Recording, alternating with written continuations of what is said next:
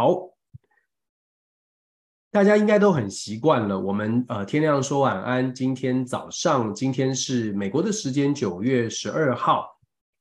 九月十二号星期二，星期二的上午呢，来跟大家分享一下今天的国际政治当中的政治新闻的头条的消息。那顺便也跟大家聊一聊，现在有一些什么样的新的发展。同样的，我们每天呢都从华邮开始哦。华盛顿邮报今天早上的第一个消息，我觉得蛮可爱的。为什么呢？因为今天早上华盛顿邮报的世界新闻的头条哦，是这个我们的小布希总统，就是 George W. Bush。小布希总统呢，他说啊，他回忆起跟这个普丁吃饭的时候，看到一张照片，在二零零六年的时候呢，跟普丁一起吃饭。你看，大家在画面上面可以看到小小的。这个他跟普丁同桌吃饭，旁边呢，在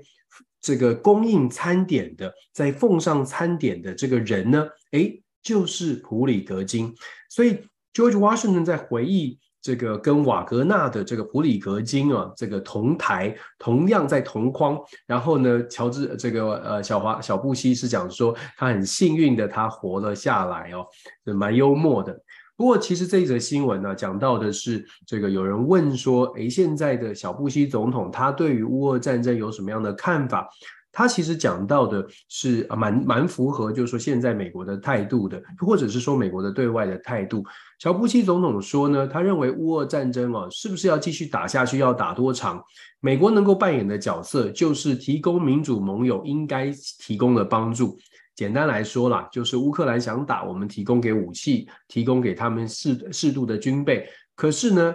美国他认为说，美国不应该要介入，或者是要求乌克兰赶快的来停火。他认为说，这都是乌克兰人民自己的决定。就像普丁会不会下台，也不该是外力介入，而是呃这个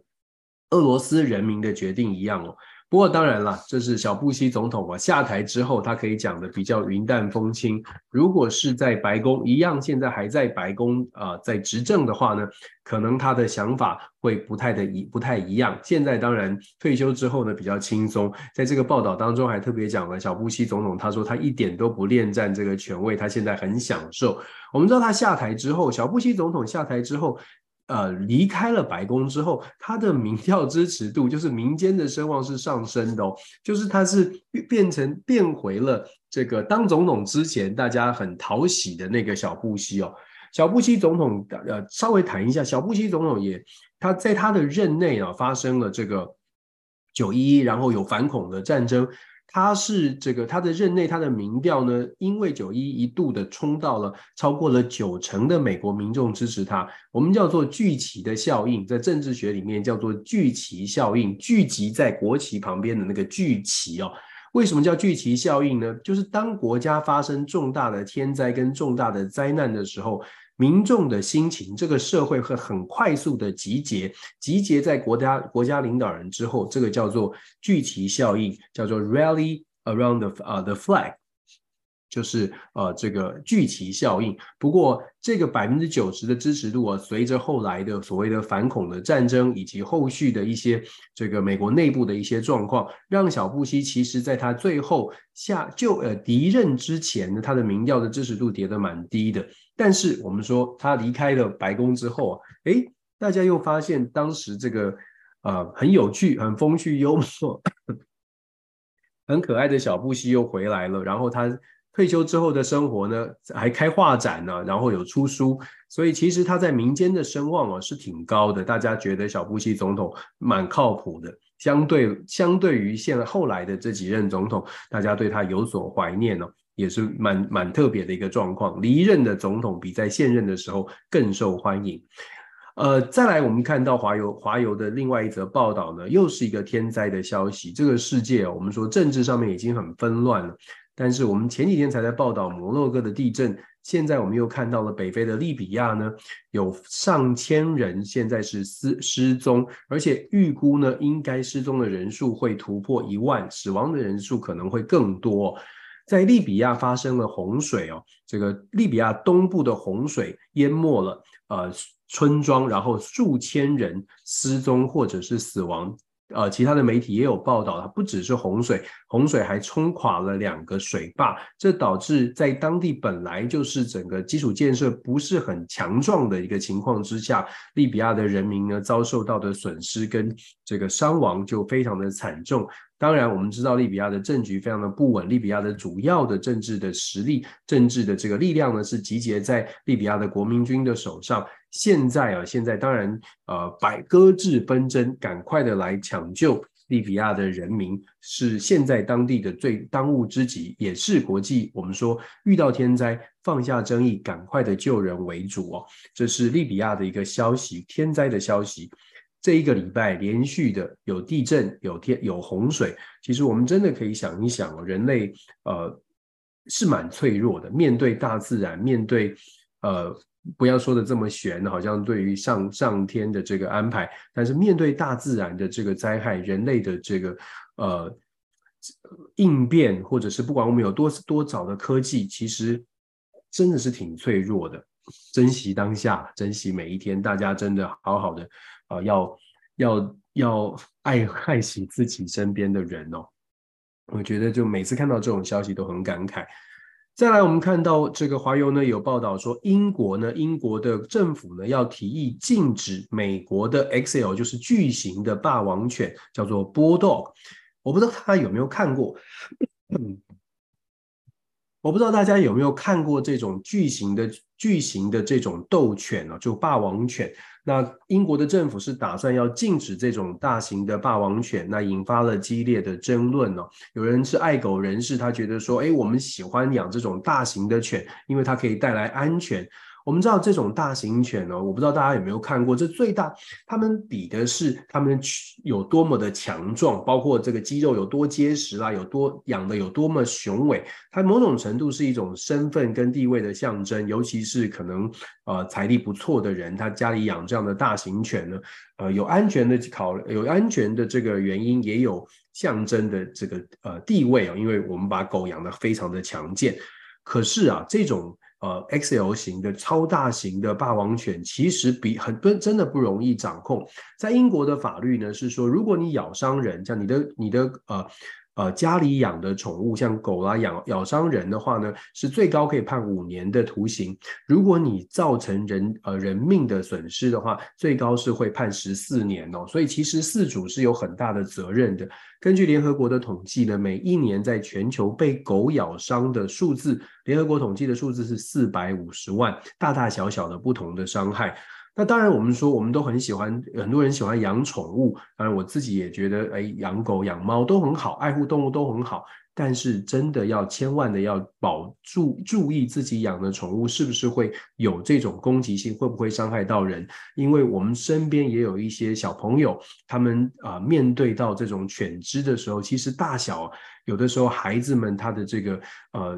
体格跟他的 size 呢，其实比这个狗、比这些巨型犬来的还要再娇小一些。那我们也身边也有遇过，也有听过比较不幸的这种伤害。那我自己也有认识朋友，真的养这种狗，就是很大很大只。我有一个朋友养了，在家里就养了三只。这种巨型的波道，那真的也曾经有咬伤人的经验，因为这些狗的天性就是可能呃比较凶悍一些，没有经过适度的训练跟驯养，事实上会蛮多会有蛮多争议的，而且他们的这个攻击性真的很强。我自己在啊、呃、到朋友家去碰触，就是接近这些狗。我都会害怕，因为真的是非常的巨大，真的是非常巨大哦。那英国有这样的讨论呢，跟大家来做分享，也放上了这个华邮的世界新闻的头条，头头版的焦点新闻，是蛮值得呃蛮值得来讨论的。那华邮特别讲到了这个利比亚，继续讲利比亚的洪水，用照片的方式来呈现。另外，华邮呢不免俗的，我们一样看到了乌俄战争的一些后续的报道。当然，最重要的，我们连续几天都在讲了，呃，北韩的金正恩造访了俄罗斯，那目前预计呢，应该是在九月十二号当地时间的星期二就有可能抵达，而且可能就开始会跟这个克里姆林宫的呃布普丁呢进行一些交流，有晚宴，有交流，那会不会有一个共同的声明？大家都等着看哦。那预期当中是北韩跟俄罗斯之间会签署，可能是弹药啦，或者是军事军备上面的协议。未来的连结，双方的友好关系也会再进一步的深化。对于国际政治而言，尤其是西方国家来说，会是一种挑战跟威胁。但是，当然，这对于北韩跟俄罗斯而言呢，是呃可能是必要之举哦，因为只有这样子才能够真正的为自己争争取到更多的筹码。那当然在，在在战场上面呢，也有一些进展。基辅呢是。特别强调呢，基辅在乌克兰呢是在这个战场上面有一些斩获，基辅把重要的战略的这种地位，也就是石油的炼油厂啊，还有一些重要的据点，把它拿回来了。可是如同我们所之前所说的，这场战争呢，如果真的要完全的收复乌克兰失去的领土。呃，还有一段时间呢，没有这么快就可以看到成效。然后，华友也特别有在继续报道的司司这个以色列的司法改革的事件，我们后续可以来继续追踪。那今天特别讲到的是，因为在当地的时间，也就是星期二，九月十二号星期二呢，以色列的最高法院会进行再次的这个呃审审理，再再次的就做是不是要推翻本来政府所提议的呃。就是说，降低司法对于政治干涉的这个权利，也就是司法的独立性这个权利呢，是不是要去重新把它推翻？是这个以色列的最高法院会在星期二开始做这样的讨论，而且邀集了，呃，用公听会的方式邀集人家来，邀集各方的意见进行辩论。那当然，这个在以色列，我们之前说了，很多朋友都已经忘记以色列还在针对这件事情在讨论。接下来我们还可以再看看纳坦雅胡到底。面对这种抗争呢，啊、呃，是不是会做出一些让步跟调整？我们来看看一下《纽约时报》（New York Times） 今天报道什么呢？《New York Times》今天报道的，当然乌俄战争，《New York Times》的版版面，每天观察跟我们一起来看世界新闻的朋友，都已经这个非常习惯的看到《纽约时报》的这个版面了，非常的一致。就是先讲乌俄战争有什么样的新的进展，然后再来呢，就谈一些个别的故事、个别的深入报道。New York Times 今天的深入报道是在讨论的是，在摩洛哥的大地震之后呢，我们前两天有说，摩洛哥大地震，摩洛哥的王室跟摩洛哥的政府面对外国的救援的力量呢，看起来不是很愿意让大家能够赶快的进入到摩洛哥来救援。我们昨天也特别讲，其实这对于摩洛哥人民来说是会有不满的。现在看起来呢，根据这个报道，《纽约时报》是说，摩洛哥的人民呢，先把对于政府对王室的不满，因为在摩洛哥批评王室，其实跟在泰国一样啊，也都是会受受到一些惩罚的。那摩洛哥的人民呢，现在把专注的焦点放在集结团结起来，先救人为主。可是。《纽约时报》是说，这个民来自民间的埋怨，来自民间的这个不满呢，它呃是存在的。只不过现在这个救灾的时候，这个不满是会助是助长了大家要团结一致来救人。但是在地震灾情过后，摩洛哥可能哦在政治上面会出现一些变化。我们现在呃可以来呃后续可以来做观察。纽约时报也有特别，也是一样的谈到了利比亚的这个洪水。他讲到了利比亚的洪水，不只是洪水侵袭，洪水还造成了大坝的倒塌。有两个大坝呢，水坝呢，基本上就是坍坍塌了。也就是因为这样，所以根据这个统计啊，恐怕会有超过万人以上的死伤哦。这一点呢，这个对于我们还是要必须强调，天灾啊，可以看到我们的脆弱，就是人类的脆弱，所以。既然已经有这么多人世间有这么多的天灾，是不是真的还要去？是不是真的没有没有办法去把一些人所创造出来的纷争，用理性的方式来化解掉？我知道这听起来很理想，但是我觉得某种程度看到这些天灾，作为人类理性的人类，真的需要好好的思考一下。才刚刚讲完天灾，马上看一下下面谈什么。下面就在讲说要怎么样的穷兵黩武哦。讲到欧洲的欧这个北约组织，欧洲的国家呢，现在在准备军备上面遇到了什么挑战？这个挑战是大家都是一窝蜂的想要投入军备，嗯，一窝蜂的呢，赶快的来把自己的国家的防卫力量来提升。可是什么？他说欧洲急于建设防御系统。但是啊，这个在如何建设真正的这个建构真正的防御系统上面没有达成共识。在各欧洲的这二三十个国家，尤其是北约的二三十个国家，如果每一个国家呢都有一个概念，说因为乌俄战争，所以我要加强我的国防。它的结果会是什么？可以想而知，可想而知的是，各国都会说：我要加强国防，我提升军备，我要加强我的国防，我要买更多的武器，甚至我要提升军火工业，把一些科技的人才投入到军火上面的这个研发，那就会变成呢几几十个国家通通都在制作自己的军事的用途，就是都都开始在呃，不能说穷兵黩武，但是都在投入军事的生产。根据欧盟的统计啊，在欧盟这一段时间，乌俄战争之后投入的军事的这些计划，或者是新的这些建设，还有资金，只有百分之十八是能是有做到真正的跨国的合作，就是跨团体的合作，其他的百分之八十呢，都是各国自己。埋头埋头苦干，闭门造车，希望可以把产业链，因为现在的国际局势很乱，各国呢都有一个概念，就是我要有军事的实力，我要有弹药链，我要有我要生产弹药，我要生产枪炮，我都要在国内自己建制自己的产业链，避免如果被包围了，如果被中断了，可能我不需要依赖别人，所以产业链必须在国内。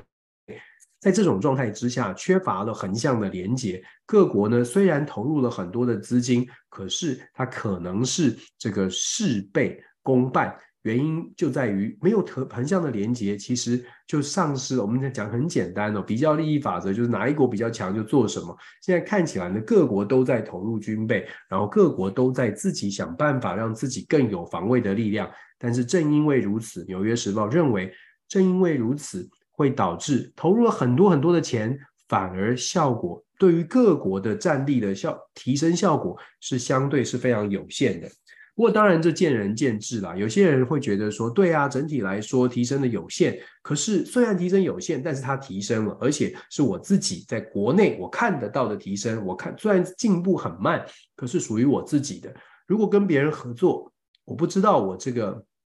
合作计划是不是到时候会中断，或者是不是到时候会属于我自己？所以啊，我们说，呃，不同的新闻，同一个新闻呢，我们可以从正反两面，我们来思考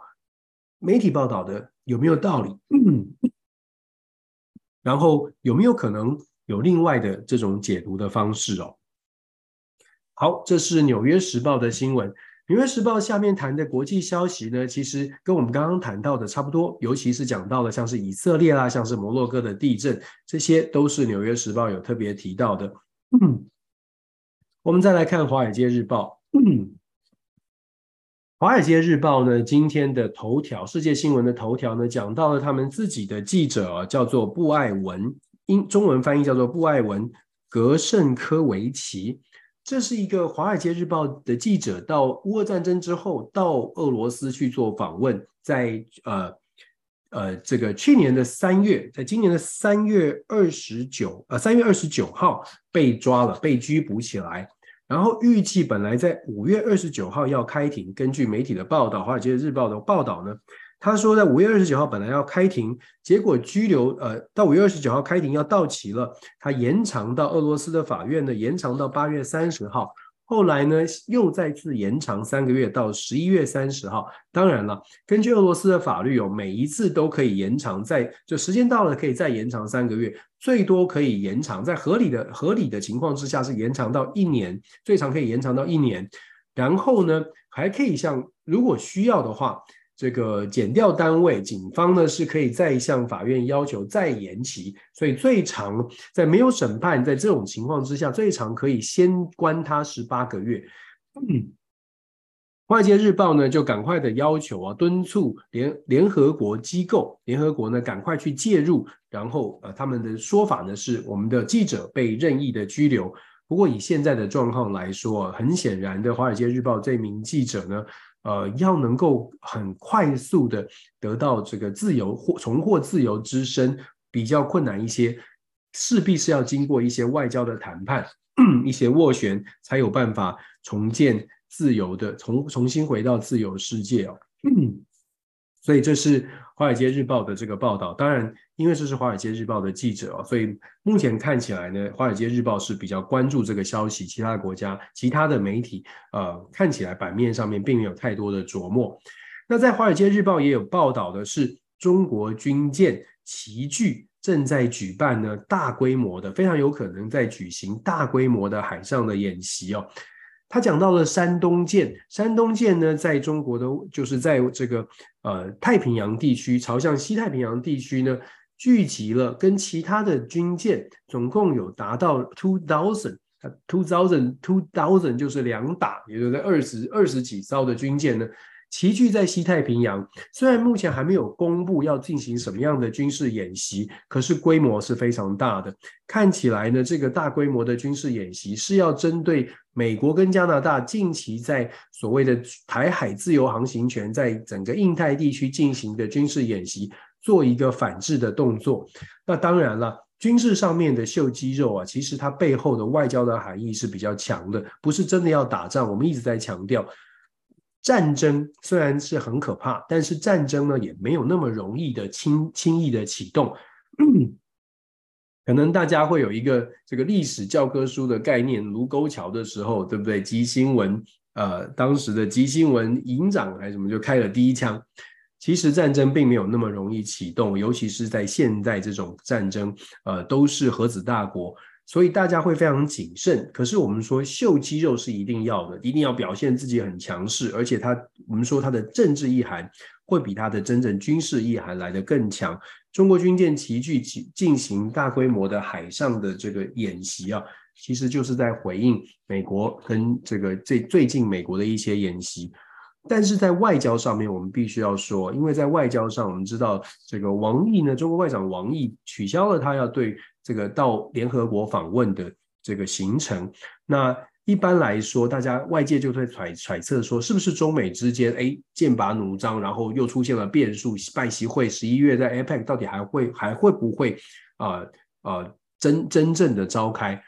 可是我们我我在这特别要强调啊，如果大家看。这对这段时间，尤其这两个礼拜的新闻，会有一些蹊跷的地方在哪里呢？上个礼拜呢，美国在呃国务院召开的例行记者会的时候，就特别提到了美国的国务卿布林肯打算在今年底之前跟王毅有一场会面，而且是邀请王毅到美国来会面。当时的记者就有问到说，联合国的大会要召开了，王毅可能会来，是不是指王毅跟布林肯会在纽约，会在联合国场外见面呢？当时国务院发言人的回应是这么说的，他是说中国的这个王毅会不会参加联合国的大会，他希望是由啊，他相信应该由中方来做一个回应哦。其实这个回应他背后当然有可能他不知道，但是更有可能的是中美之间其实有某种程度的沟通的管道，让美方。跟中方互相了解现在的这个可能会采取的行动，所以美方很有可能早已经知道王毅不会出席，而是由韩正代理出席。那在这种情况之下，我个人会判断，我们看到这个新闻呢，尤其是秀肌肉啦，然后我们看到这个呃王毅不出席纽约的这个联合国的大会，都会是也许都是政治上面、外交上面的盘算，就是一个秀一个表态。呃，美国、加拿大在印太地区做军演，中方的军军事演习作为了作为回应，在外交上面呢，也以王毅不出席联合国大会来做一个呃表态。那如果美国真的希望拜习会能够顺利成功，那么美国就必须要拿出应该有的态度，而不是只是用强硬的方式来逼迫着北京来接受哦，这是。北京当局可能做出来的在军事上面跟外交上面的行动，这个我们后续可以来观察。布林肯跟王毅会不会见面？我觉得他们两人见面的机会是不，是不小的。这两个人见面呢，会比拜习见面来的更更呃更可能性会更高。那拜习会究竟会不会在十一月的这个十一月中的 APEC 见面呢？其实当然全世界都很关注，可是。我会觉得，从现在九月份到十一月份，大概两个月的时间哦，北京大概在判断的，在盘算的，就是我们所说，那你美国到底有没有释出相对应的善意？如果大家还要秀肌肉，那我们就走着瞧哦。大概北京的反应会是这样，呃，不会因为所谓国内的经济的局势，呃，就让美国觉得，哎，中方现在很弱，国内的经济有很多的挑战，所以他一定会想见面。看起来北京不会是这么的这么的软弱，所以接下来呢，美国在策略上面或许要做出一些调整。华尔街日报也有谈到了，我们特别刚刚才在讲说中国的经济有有状况，华尔街日报就特别讲说中国的这个这个北京当局呢，基本上呢是丢给中国房地产市场啊带来了麻烦。就说怎么说呢？事实上，北京现在不断的在丢的丢丢给一个一个一根骨头哦。当然有各种的解读。基本上，北京想要用一些政策呢来支持这个呃房地产的市场。可是，在结构上，《华尔街日报》的说法呢是说，虽然有很多的利多方案，譬如说降低首付，譬如说降低利息，可是，在整体的结构上面，可能对于房屋的需求是下降的，而且对于经济的信心还没有回升。导致现在虽然提出了一些优惠的方案，是不是能够马上的刺激房地产的市场？华尔街日报的评论的说法呢，是认为看起来还是看难哦，还是比较困难，还是要有一点时间。不过，就像我们所说的，现在的中美交锋，我们在看我们在看这些媒体报道的时候呢，都多想一想，我们都呃吸收这些讯息。代表的是不同的意见、不同的角度来看这个呃现在的这个局势，那我们自己可以做出判断，究竟是比较呃乐观来判断，还是比较负面来报道？我们自己在多比较之后，可以做一个做一个判断。我们现在只是呈现《华尔街日报》是这么来看待北京的所谓的利多政策哦，看起来是认为不太可能够成功。然后，《华尔街日报》也有特别讲到了乌克兰现在在做什么呢？他说，乌克兰正在推进绿色能源哦，从什么呢？从五千六百吨的这个牛粪开始。牛粪呢，它其实讲的是生物甲烷，也就是可能是绿绿能这一某种，就是另外另外一种可以产生绿能的。这个机制一个方式，从牛粪当中提提炼出来的这个沼气呢，就是生物甲烷，有办法可以转化成为能量，可以转转化成为燃料。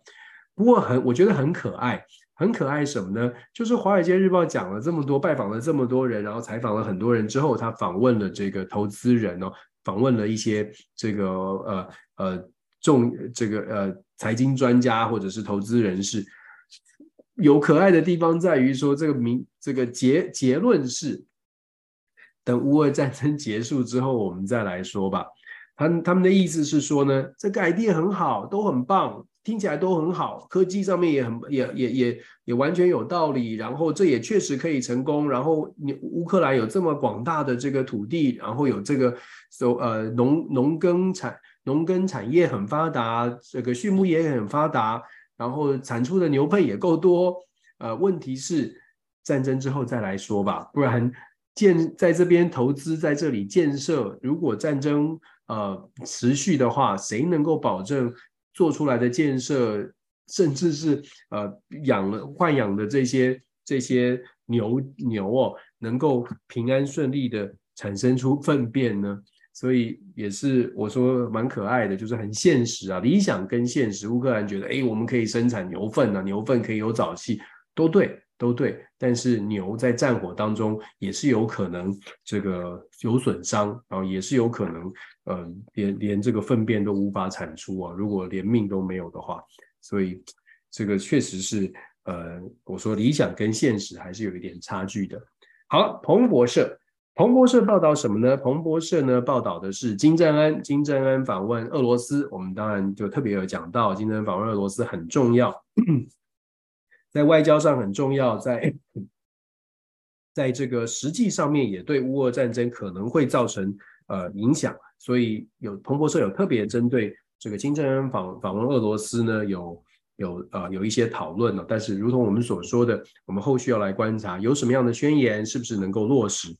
然后彭博社也特别讲到说，台湾呢，台湾警告中国加大了压力，然后解放军的这个海军的集结呢，创下了军舰的新的纪录。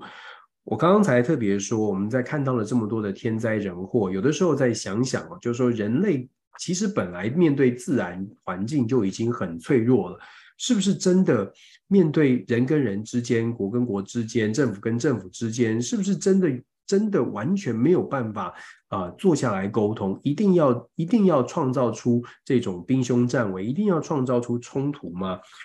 有没有办法来解决这些冲突？有没有办法找到其他的方式，不要自己呃创造出呃对对人类的伤害？我想台湾呃这个面对的中国的很大的这个所谓的军事的演习哦，现在当然可能西方国家美国有给予很多的援助，讲说会给很多的援助，然后希望世界可以呃一起来协助台湾。可是某种程度也要思考的是。协助台湾之余，目标到底是要协助台湾跟呃所谓的这个北京当局完全的硬碰硬，还是其其实后面给的这个力量是希望台湾可以跟有更多的筹码，或者是有更多的底气，可以来进行对话？那要不要开启这个对话，恐怕就要考验政治人物的智慧，还有选民的智慧，因为选民选出什么样的政治人物。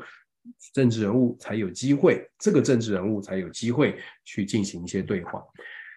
好，彭博社也报道了以色列的状况哦，纳坦雅胡面对了一些压力，如同我们所说的，法院要进行审，要进行审理了。那接下来如果做出什么决定，纳坦雅胡的政府呢，要不要来配合？那纳坦雅胡政府如果配合，是不是就是向司法权来低头？呃，纳坦雅胡会这样做吗？那以色列的未来是不是会出现内部上面内部更多的分歧？这一点呢，是我们在以色列的状况上可以后续来追踪来报道的。然后我想特别谈一下这个彭博社也特别让我引起注意的是，他讲到了说墨西哥时刻说什么呢？说美国最大的这个贸易伙伴呢，已经不再是中国了，是墨西哥。在这个报道当中呢，巨细靡遗的讲了一些美国的这些贸易的数据。谈到了墨西哥现在超越了中国，其实，在北美自由贸易协定，尤其是川普后后期重新修正了北美自由贸易协定之后，墨西哥的这个呃跟对美国的贸易就是呈现稳定的成长。那再加上现在中美之间的贸易有一点，虽然还是一样很高的数额哦，可是呃成长的情况并不如过去这么快速。所以呢，按照彭博社的说法呢，他是说墨西哥啊现在。呃，已经成为美国最大的贸易伙伴，未来会不会持续？那中美关系改变如，会不会改变？如果改变，墨西哥是不是还是一样，已经成功的取代了这个中国的最大贸易伙伴关系？美国对于其他世界其他地方的布局，包括了我们前几天所说的拜登到了越南，希望能够拉拢越南，这些贸易上面的往来跟全球的布局，会不会也影响了这个在墨西哥的呃？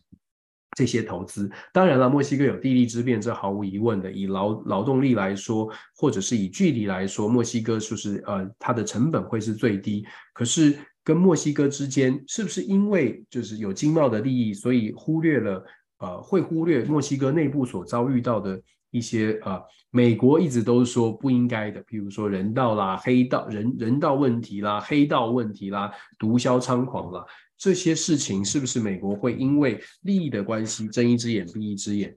我还是要说，理想跟现实，尤其是政治的现实面哦，大家不要只看到很多的西方国家或者是很多的民主国家在讲说民主价值、人权如何，呃，环保如何。可是几天下来，我们几乎天天看到的新闻都是告诉我们，都一再的冲击我们的这个想法，就是媒体至少西方媒体直接点出来的都是。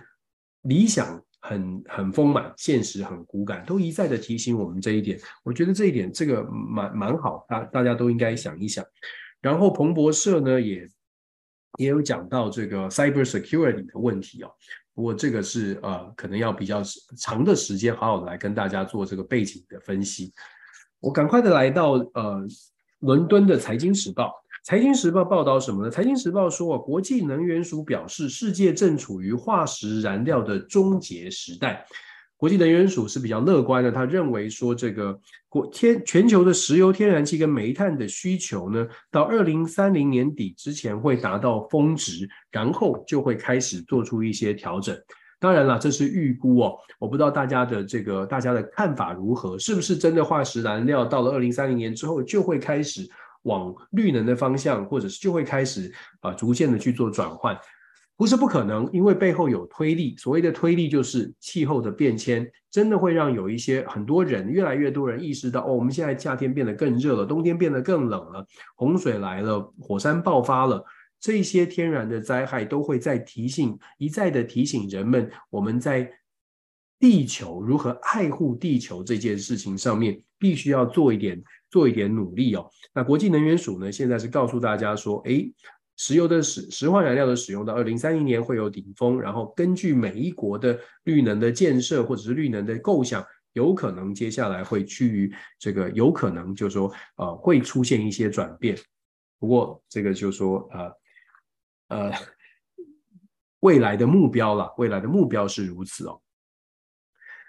理想跟现实，在我们的频道上面呢，天天在报国际新闻头条的时候，都在大都在一再的提醒大家。在财经时报当中，我们又看到了美国呢做出了一个决定，美国在跟伊朗之间达成了一个新的协议，就是释出了六十亿美金的这个石油资金。就是伊朗呢有六十亿的美金之前是被冻结的，他们卖了石油，但是被冻结。现在美国说你可以领了。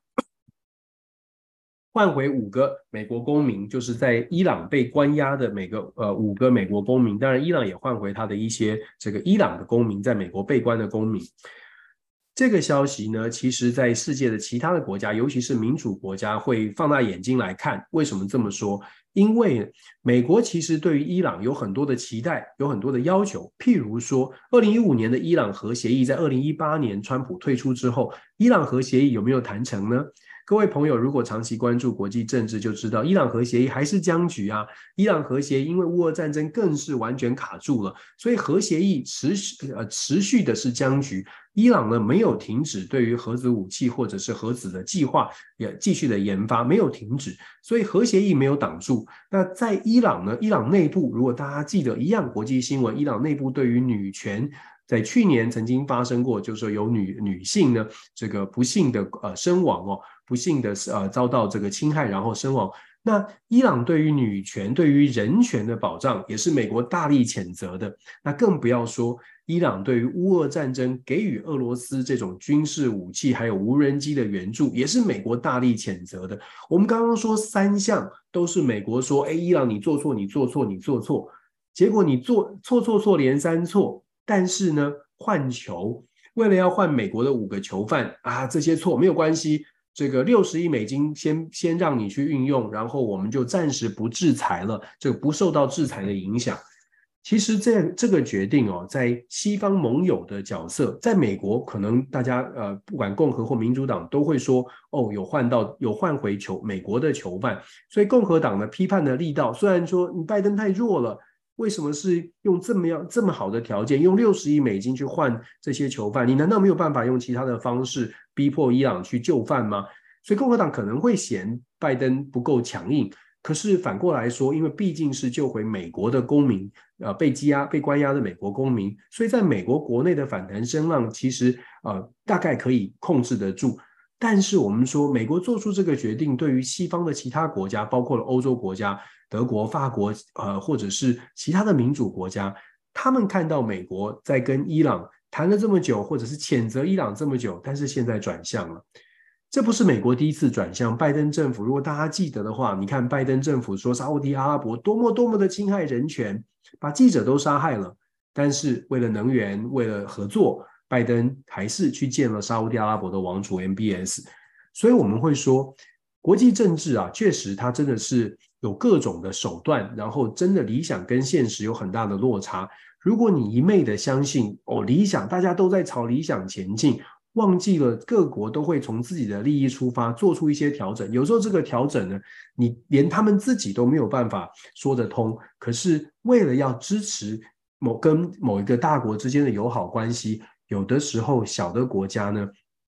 反而就失去了自我，甚至是忘记了自己的利益。我在想说，嗯，在台湾的朋友可能特别的有感吧。这个我们可以呃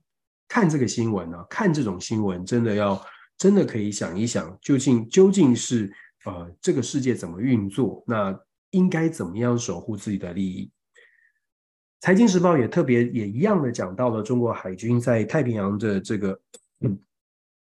在太平洋上启动最史上最大规模的军事演习，你看《财经时报》就用最大规模的军事演习来形容哦。那当然，这个呃引发的关注关注程度很高。我们知道啊，英国的经济学人在两年前就已经说了，台海是现在是全世界最危险的地方，世界上、地球上最危险的地方。所以，对于台海的局势呢，很多的西方国家都会看，都会从所谓的兵凶战危的角度来看待。可是，我们也知道，在台湾的朋友，大部分的人呢是觉得说不会有，不会有所谓的真正的战争发生，顶多就是包围嘛，顶多就是威吓嘛。当然。战争跟和平，它不应该是一个、哦，我们拿来就说，哦，我们大家互相来指责或者互相叫骂。可是，在事实的呈现上，就是有没有这个威胁，或者是西方，就是世界到底看台湾、看台湾海峡的这个稳定程度，是不是觉得紧张？如果大家觉得紧张，是不是有必要要让台湾的朋友知道？还是说大家觉得紧张，那我们最好都不要告诉台湾的朋友，世界觉得台湾很危险。我们都不要让大家知道，就让大家继续呃不听不理不睬这个的情况之下安稳的过生活，因为没有听到就就没有呃这个呃就就就没有担心嘛，是这样吗？掩耳盗铃吗？我觉得我们应该扮演的是世界怎么看台湾，我们让他让台湾的朋友们都知道。那我们自己也有自己的解读，我们自己有感受，到底紧不紧张，我们自己知道。可是自己的感受有的时候呢，可能也会出现同温层效应，或者是长期习惯了，没有办法分辨到底局势有没有改变，所以我们才要知道世界到底怎么看。如果世界都在改变，他们在看待这个区域的稳定程度的时候，台湾自己内部也应该要警醒，觉得嗯，哪里怪怪的。为什么大家都说我们危险，可是我们一点都不感都没有感觉？我觉得这个是，嗯，大家可以大家可以想一想，大家可以想一想，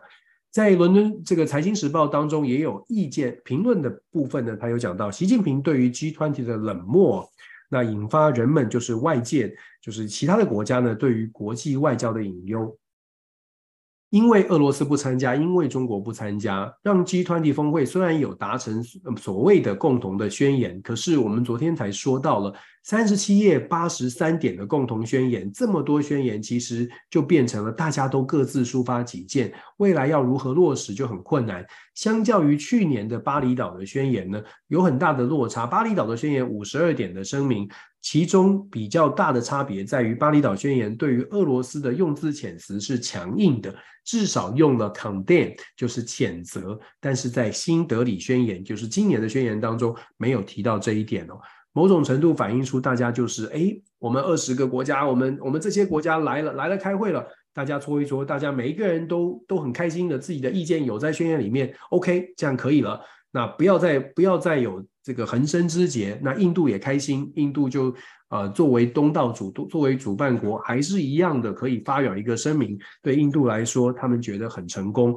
可是对于世界来说，国际外交到底有没有办法透过这种平台，还能够找到解决争端的机制？现在大家是有问号的，因为中国根本没参加，啊，应该是说习近平没参加，而不是中国。中国有人参加，但是习近平没参加。普丁也啊、没有参加，在这种情况之下集团体是不是呃效果出现状况？那国际政治到底还能不能合作？我觉得这个也是引发关注的地方。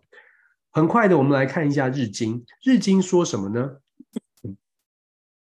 日经的头条呢，讲的是台积电，台积电打算投资一个新创公司，叫做 ARM，就是这个公司呢，这个公司是由软体银行这个集团呢成立的。那这个公司，这个台积电呢认为说，哎，这个有投资的潜力。我相信可能对于操作财经啊，或者是呃对金融市场有关注的朋友，可能会呃会愿意多了解一下这家公司，而且可能会跟进来投资哦。毕竟台积电都。加码要投资一亿美元在这个新创公司，看起来是蛮有前景的。日经在呃国际新闻的新闻部分呢，也讲到说，台湾警告哦，就是中国加大了灰色地灰色地带的这个入侵的程度。那当然，台湾政府呢是呼吁说，全世界要去要来关注。我最终啊，可能还是台湾自己要做出什么样的准备。日经也特别讲到了北韩，呃，也讲到了这个碧桂园。的状况，这些我们都有跟大家分享。不过我想特别谈一下，日经有讲到日本的这个内阁要进行一些小小幅度的改组。日本的首相岸田呢将会撤换，将会更换外务大臣跟防务跟防卫大臣，这是非常重要的这个职位哦。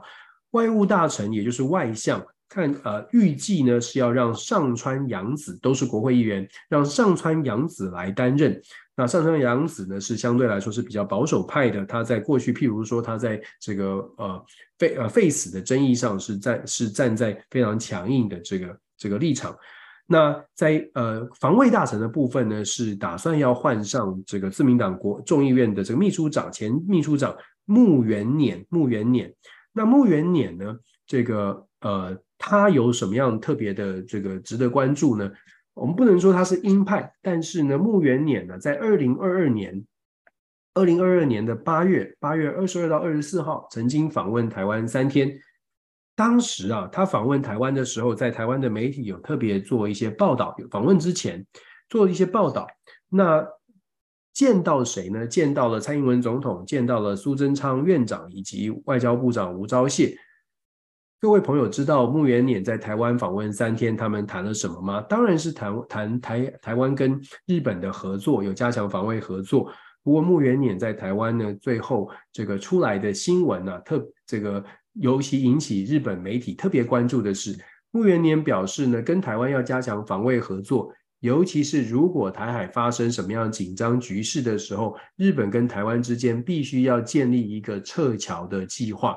我不知道大家有没有当年有没有当时有没有关注到这个新闻呢？不过当时确实木原年访问的时候是这样子做出了一个这样的讨论。我把特别把当时的新闻拿出来，这个来跟大家分享。日本台湾在这个二零二二年九月一号，京都的新闻特别讲到了，包括木原年在内到台湾呢去拜会，而且讲到说，呃，在政府官方呢，因为没有办法有官方的关建立官方的关系，所以由国会议员，身为国会议员这个跨党派的国会议员呢，到台湾来进行拜会，然后讨论到，如果说真的发生什么状况的时候，台湾日本可以给什么协助，同时也特别讨论。需要的话，日本应该如何做好撤侨的工作？这是木原稔当时跟台湾之间的这个拜会后的新闻哦。我觉得可以大家思考吧，这些都是事实，所以把这些事实呈现，就是让大家在看这些国际新闻，在看今天的新闻的时候，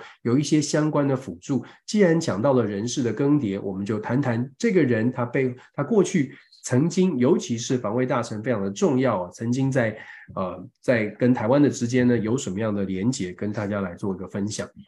今天的半岛新闻，很快的，我们来看一下半岛新闻。半岛新闻呢，讲到的是 金正恩跟普丁在俄罗斯再度见面了。可怕的新世界，这个这个标题呢，看起来很可怕。大概讲的呢，就是说，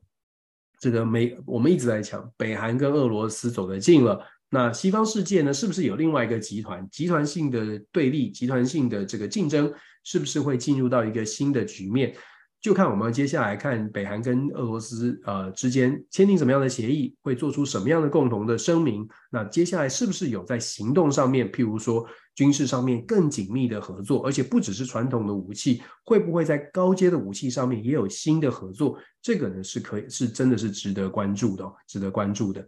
然后半岛新闻呢，基本上今天选择的头条，刚刚我们也特别有讲过，像是摩洛哥的地震，我们看到了还在救灾。然后呢，乌克兰呢，在基辅的部分呢，是说已经夺回了重要的战略的平台，石油平台跟黑海的天然气有成功的从俄罗斯的控制之下来夺回夺回来了。然后也有讲到呃，利比亚东部的灾难性的水灾哦，这是半岛的新闻。好，最后我很快的朋友们呢，常常会说，哎，这个。我们都没有特别讲到中国的消息。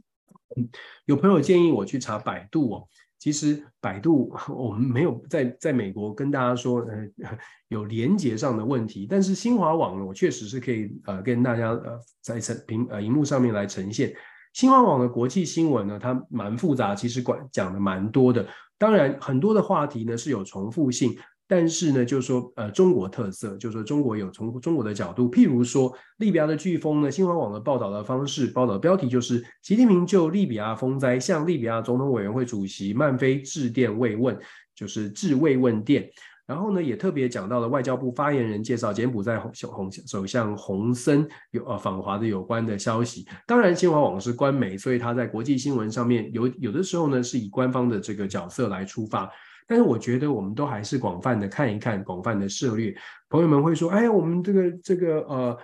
呃，国际新闻不能只是从西方媒体的角度，应该也要看看中国，看看俄罗斯，看看这个呃半岛新闻，从不同的角度。所以，我们呢就来跟就呈现给大家。有些朋友可能没有关注到，我们呈现给大家，呃，不管是页面角度、标题的下法，真的都不太一样，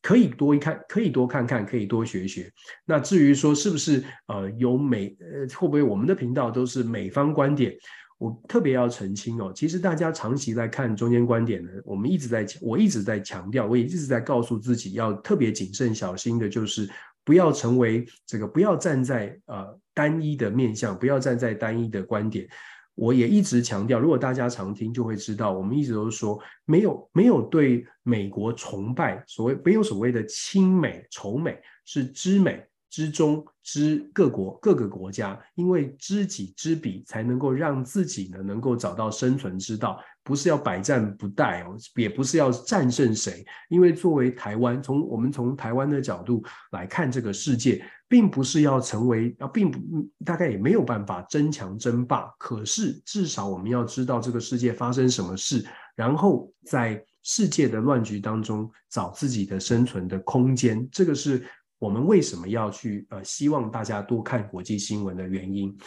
这是今天的国际新闻早上的跟大家分享几个头条，然后看主要的媒体啊，主要媒体的版面。希望呢，大家今天也一样的从今天的头条当中有得到一些啊新的想法，或者是得到一些启示启发。那这是我们一起来继续来学习。感谢大家，祝福大家一切平安顺利。那如果说呃接下来呢，这个天亮说晚安的节目，基本上都是都会固定的来播出。只要有预告，只要有连结产生，就代表当天是可以播出的。跟大家致歉，可能没有办法很很呃这个很多天之前就把就把所有的日期都排定了，因为有一些 有一些工作还是要要兼顾。一开始我们有说到了。呃，教学的工作、行政的工作，还有呃其他的，包括了一些这个呃文章的写作，这些都是我们现在我自己啊，作为一个平凡百姓，还是还是要做的事情。所以还有包括还有家庭哦，所以请大家多多见谅。但是呢，也很好，也很开心，可以每天早上跟线上的网友们一起来聊聊今天的国际大事，蛮好的。祝福大家，我们一起一起来学事情、学新知吧。OK，晚安，拜拜，拜拜，祝福大家，祝福大家，晚安，拜拜，谢谢大家，谢谢大家，拜拜，拜拜，拜拜，拜拜，拜，谢谢大家的支持。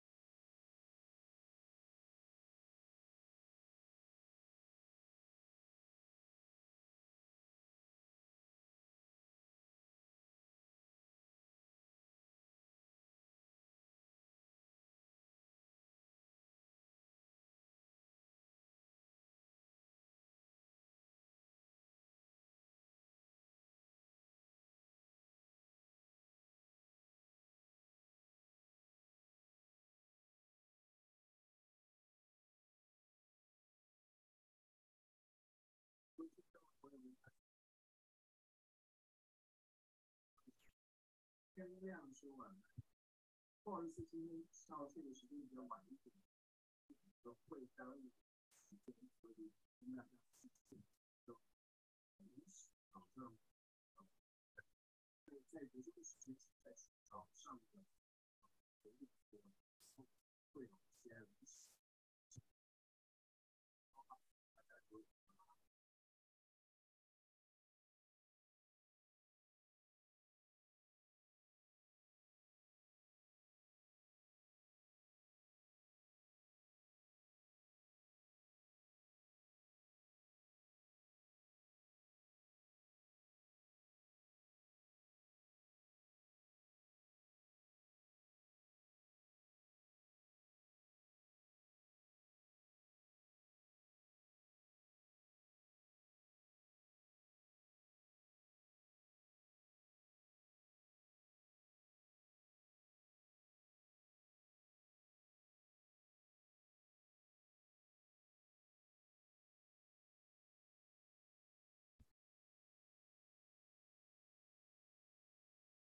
刚有看到这个朋友说，这个学期有没有教课？一直都有教课啊，各位，